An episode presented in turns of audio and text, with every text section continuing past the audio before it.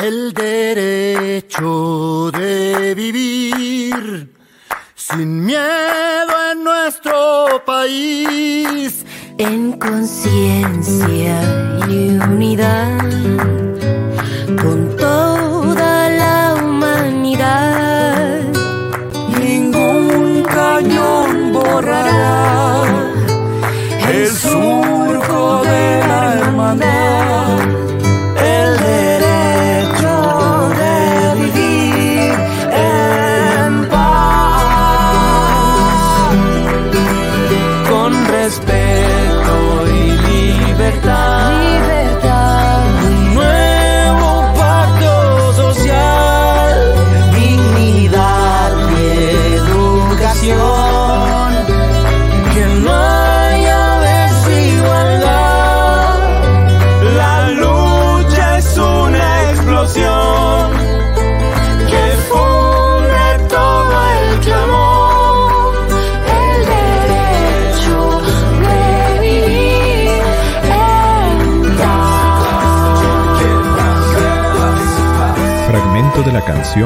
El derecho de vivir en paz, originalmente del cantautor chileno Víctor Jara e interpretado ahora por un colectivo de músicos de Chile. Los estudiantes no lo dejarán dormir si usted no los deja soñar.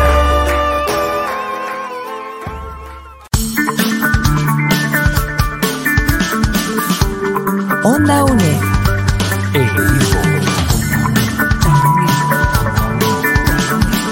Imagen y sonido.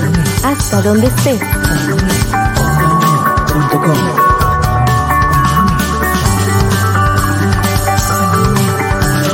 Un espacio de la Escuela de Ciencias Sociales y Humanidades de la UNED.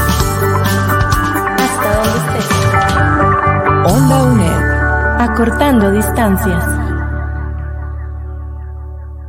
A un nuevo programa de Cátedras sin Fronteras aquí en Onda UNED.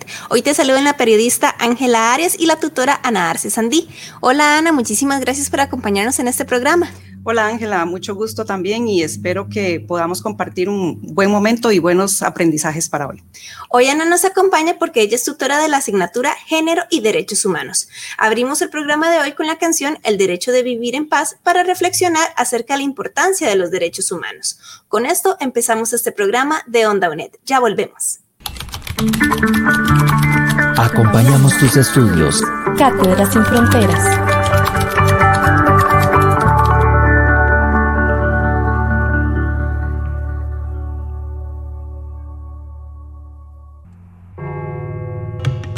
Por mi voz ya no hablará la voz del Ejército Zapatista de Liberación Nacional. Los enigmas. Pone a prueba tus conocimientos. La justa rebeldía de los pueblos. Escucha esta descripción. Los derechos humanos corresponden a todas las personas sin exclusión alguna, ni por su nacionalidad, género, color de piel o creencias. ¿A cuál característica de los derechos humanos se refiere esta descripción? Opción 1. Interdependencia. Opción 2. Universalidad. Opción 3. Progresividad. Opción 4. Indivisibilidad. Más adelante te daremos la respuesta.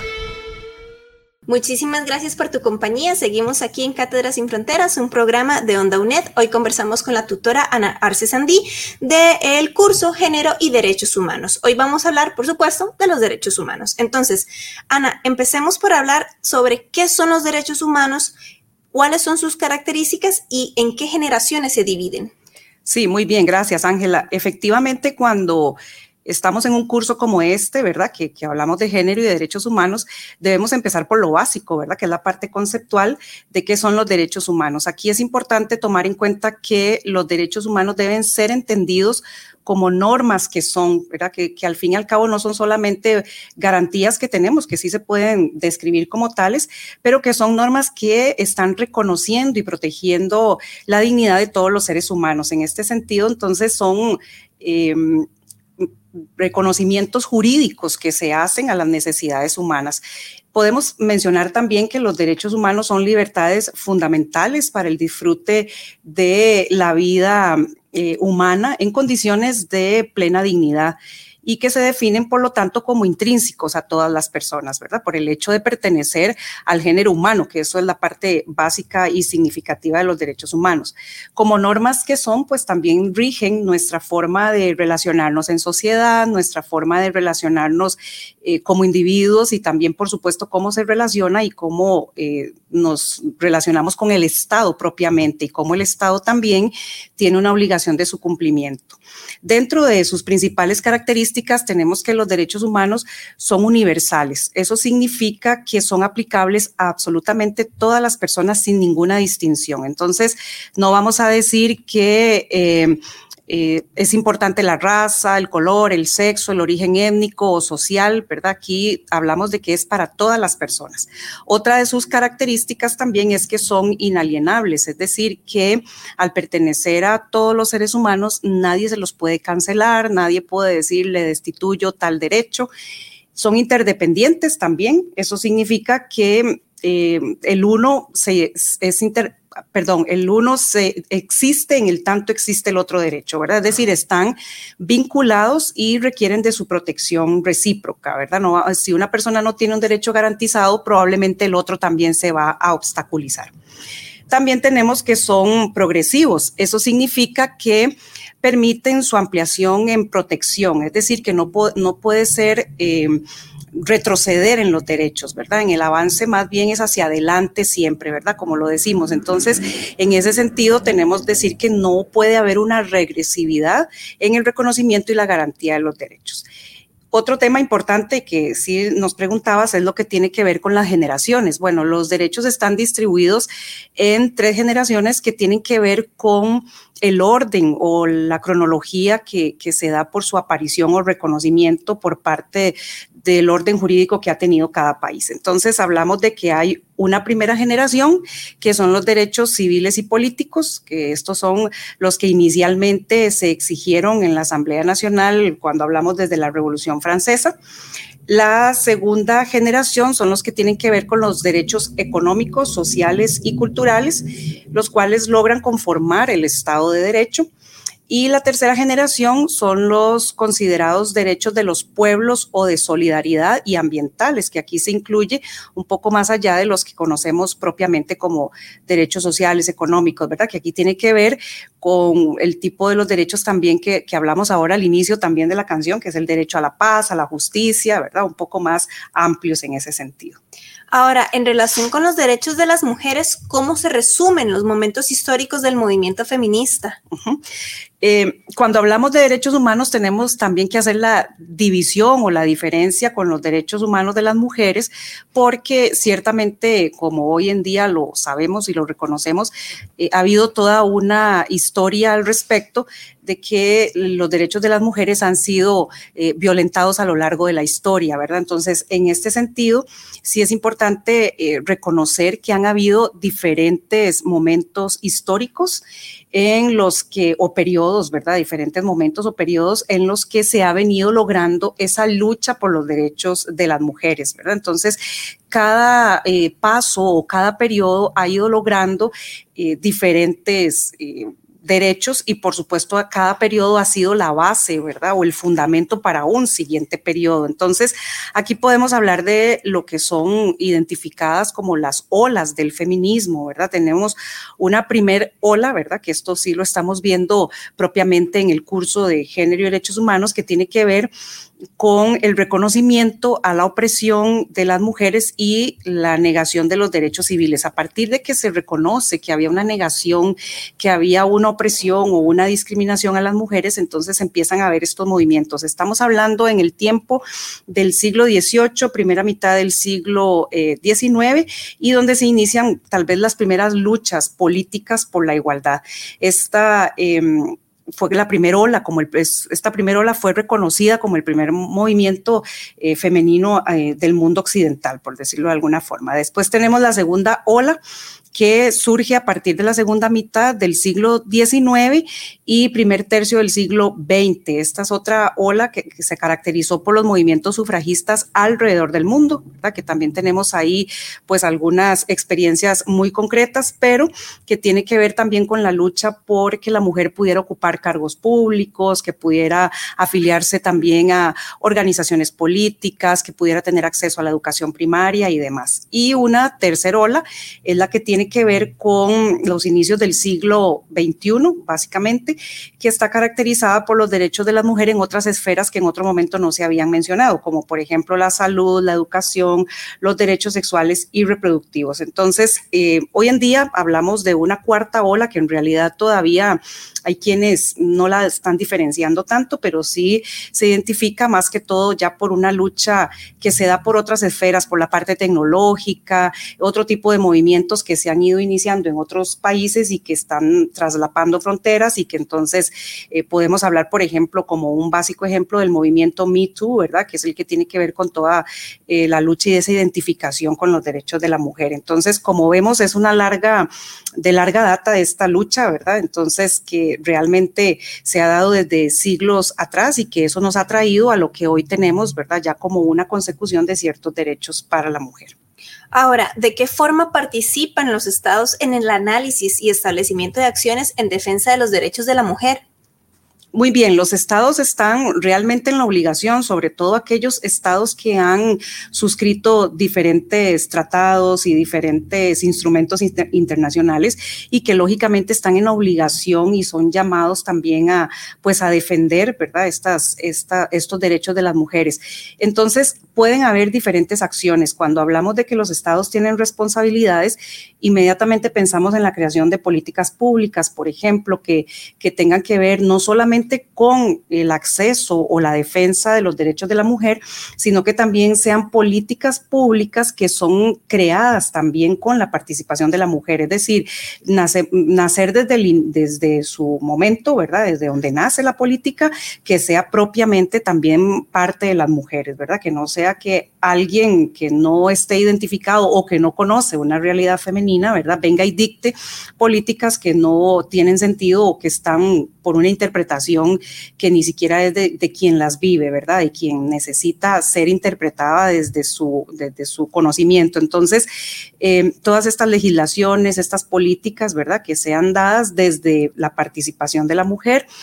Entonces, también podemos pensar en que se pueden, en el caso de nuestro país, ¿verdad? Porque hablamos específicamente de nuestro país, que pueden haber decretos o diferentes mm, instrumentos legales que se puedan convertir en legislación propiamente, ¿verdad? O también podemos pensar en otros espacios eh, a nivel de Estado, que podemos hablar de universidades, que podemos hablar de centros de trabajo, ¿verdad? Que también pueda eh, haber una paridad en la participación también laboral y demás. Entonces, eso le corresponde a los estados también estar analizando cómo está el avance en el tema de los derechos, ¿verdad? Y por supuesto, eh, hacer valer esos órganos o esos tratados en los que los estados están suscritos. Esa es mm, como una parte muy concreta, porque sabemos que el estado es muy amplio y que puede hacer muchas actividades independientemente de, de la institución o de la organización de que hablemos, pero básicamente cuando hablamos como Estado hablamos desde legislaciones y que sean legislaciones que sean tomadas en cuenta las mujeres dentro de esta participación. Entonces vamos a hacer una pausa, venimos con un sabías qué y ya volvemos aquí en Cátedra sin Fronteras. ¿Sabías que? Aunque por lo general se conocen solo tres olas del feminismo, existen argumentos suficientes para que expertas en el tema consideren la existencia de una cuarta ola. Esta cuarta ola del feminismo se ubica en el siglo XXI y se caracteriza por las luchas contra la violencia sexual, la opresión y la discriminación hacia la mujer. Además, provoca movimientos sociales masivos alrededor del mundo, que se unifican en una misma voz, bajo diferentes lemas como los conocidos hashtag Vivas Nos Queremos, hashtag MeToo y hashtag Ni Una Menos. Para más datos como este podéis consultar el libro de Género y Multiculturalismo en el Arte Contemporáneo de Claudia Mandel Katz, publicado por Editorial EUNED. Onda UNED. Acortando distancias.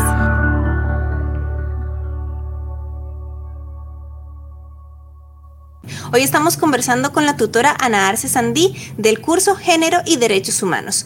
Conversamos con ella sobre la protección de los derechos eh, de las mujeres. ¿Qué es el Sistema Interamericano de Derechos Humanos?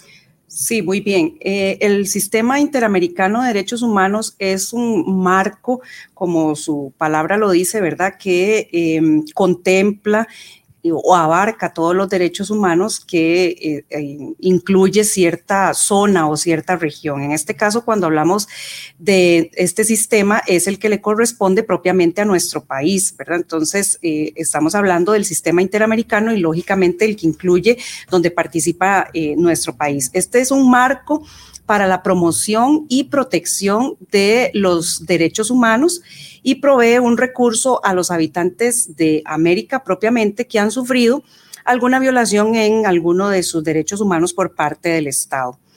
Eh, es un espacio también regional constituido por los estados que integran la Organización de Estados Americanos, ¿verdad? Por eso hablábamos también de que eh, está incluido nuestro país y cuya principal función es velar por el respeto, protección y la realización de los derechos humanos en el continente americano. Este sistema interamericano nace a partir de la aprobación de la Declaración Americana de los Derechos Humanos y contempla eh, una serie de tratados y de comités donde las personas, por ejemplo, que pueden sentir que se les ha violentado su derecho y que no le ha sido debidamente atendido o resuelto en su país, puede acudir formalmente a, presentar una denuncia. Estamos hablando aquí propiamente de la existencia de la Corte Interamericana de Derechos Humanos y de la Comisión Interamericana de Derechos Humanos. Cuando recurro, cuando hablamos de la corte, ¿verdad? Tenemos que pensar en que esa corte propiamente sucede, está en nuestro país, ¿verdad? También.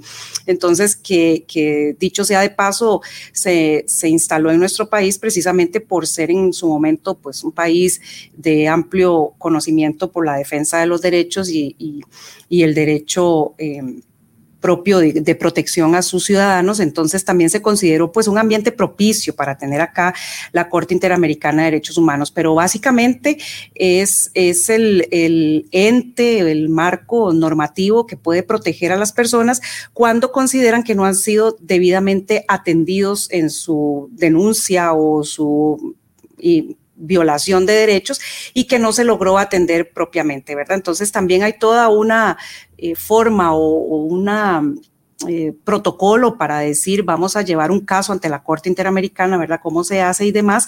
El mismo sistema interamericano eso lo tiene lógicamente eh, estipulado para saber cuándo una persona puede presentar una queja ante la Corte Interamericana. Entonces, tener claro que el sistema interamericano está conformado por tratados, diferentes tratados, ¿verdad? A nivel internacional y por estos dos. Eh, como les decía ahora, entes, la Corte Interamericana y la Comisión Interamericana de Derechos Humanos. Ahora bien, ¿cuáles son algunos de los instrumentos más importantes relacionados con la protección de los derechos de las mujeres? Muy bien, aquí tenemos propiamente la Convención sobre la eliminación de todas las formas de discriminación contra la mujer. Este es uno de los seis instrumentos internacionales que tienen una vinculación jurídica para los estados parte, ¿verdad? Que cuando hablamos de estados parte, nos estamos refiriendo a aquellos estados que han firmado y ratificado, ¿verdad? Como parte de, darle el seguimiento o, aplicar la convención en, su país. Entonces, cuando ya un Estado se convierte en un Estado parte, pues debe atender todo lo que nos dice la convención, ¿verdad? Entonces, tenemos que entender por eso la parte que nos referimos cuando decimos que es jurídicamente vinculante, ¿verdad? Eso significa que si el país em, el Estado, ¿verdad? Como tal, la, la, firma y la ratifica, pues tiene que comprometerse con todo lo que nos dice la convención y además de todo, todo, como decimos en buen español, tropicalizar, ¿verdad? Esa convención a, la, realidad propia, ¿verdad? En este caso de nuestro país, y decir, bueno, cuáles son esos derechos, cómo los vamos a defender, cuáles son las instancias donde también las personas o las mujeres en Costa Rica pueden solicitar o ser atendidos sus derechos. También tenemos el Comité para la Eliminación de la Discriminación contra la Mujer, que lo decíamos ahora, que son tanto los tratados como los comités que forman parte del Sistema Interamericano de Derechos Humanos, que eh, fue creado eh, básicamente a partir de la Convención de los Derechos Humanos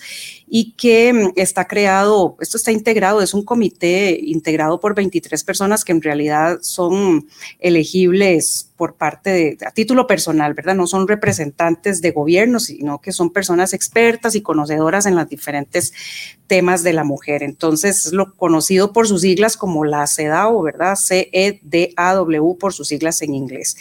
Y otro instrumento de protección de los derechos de la mujer es la Convención Interamericana para Prevenir, Sancionar y Erradicar la Violencia contra la Mujer, conocida también como la Convención Belém do Pará, ¿verdad? Que, fue adoptada el 9 de junio de 1994 y que eh, se convierte por decirlo de alguna forma, en el primer tratado internacional de derechos humanos que viene a abordar la violencia que estaban, que estaban sufriendo las mujeres, bueno, que sabemos que una cuestión histórica, ¿verdad? Pero que en ese momento, cómo se estaba eh, violentando los derechos de la mujer y se pone por primera vez en la mesa, ¿verdad? El derecho de, de que las mujeres tengan una, tengamos una vida libre de violencia.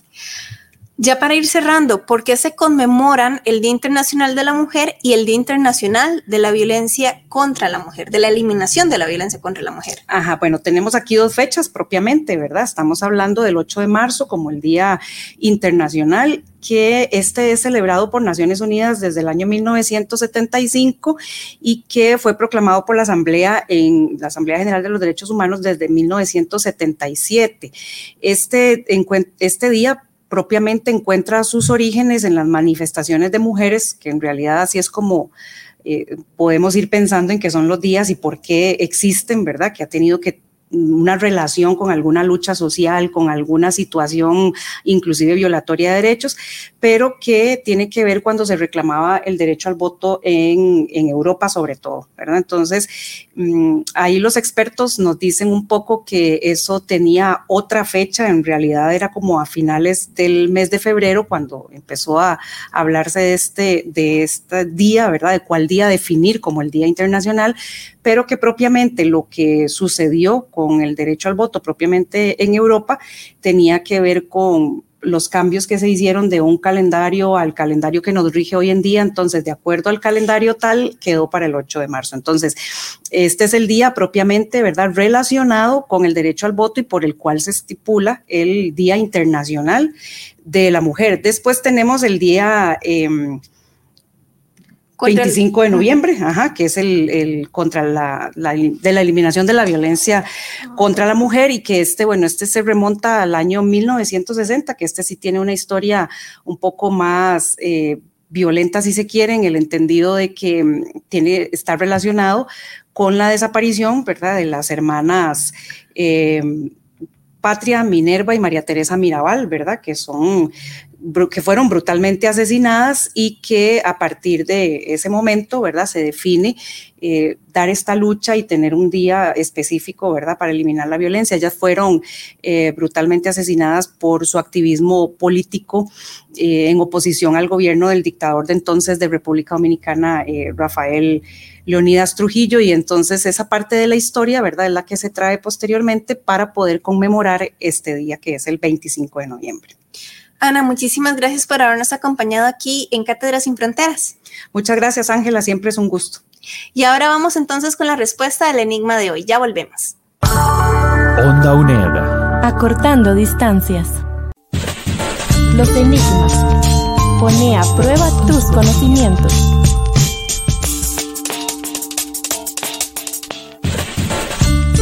Nuestro enigma de hoy te preguntamos a cuál característica de los derechos humanos se refiere esta descripción. Los derechos humanos corresponden a todas las personas sin exclusión alguna, ni por su nacionalidad, género, color de piel o creencias. Opción 1. Interdependencia. Opción 2. Universalidad. Opción 3. Progresividad. Opción 4. Indivisibilidad. La universalidad es una idea fundamental de la Declaración Universal de los Derechos Humanos. Reconoce que los derechos son libertades inherentes a todas las personas sin importar de dónde provengan sus características propias o situaciones particulares. Dicho de otra manera, significa que los derechos humanos corresponden a toda la población mundial. Para el enigma de hoy, la respuesta correcta es la opción 2, universalidad. Onda UNED. Acortando distancias.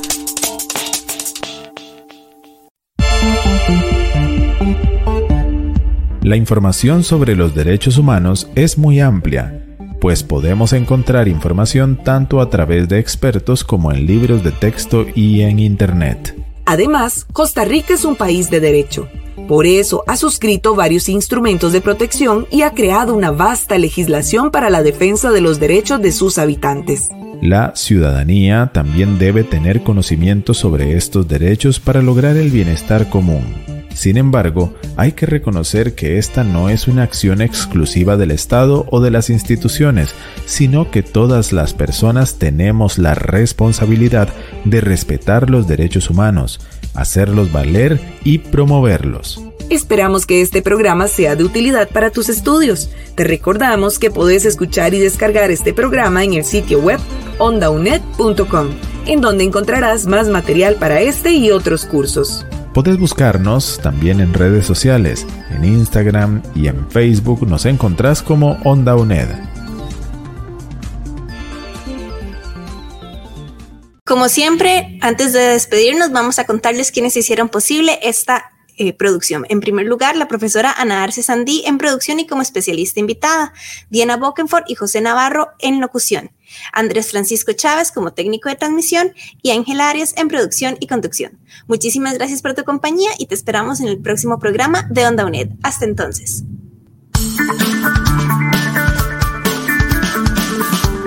Onda UNED.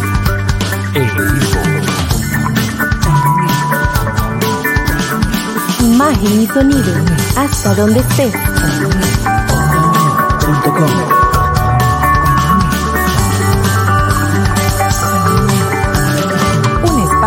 Escuela de Ciencias Sociales y Humanidades de la UNED.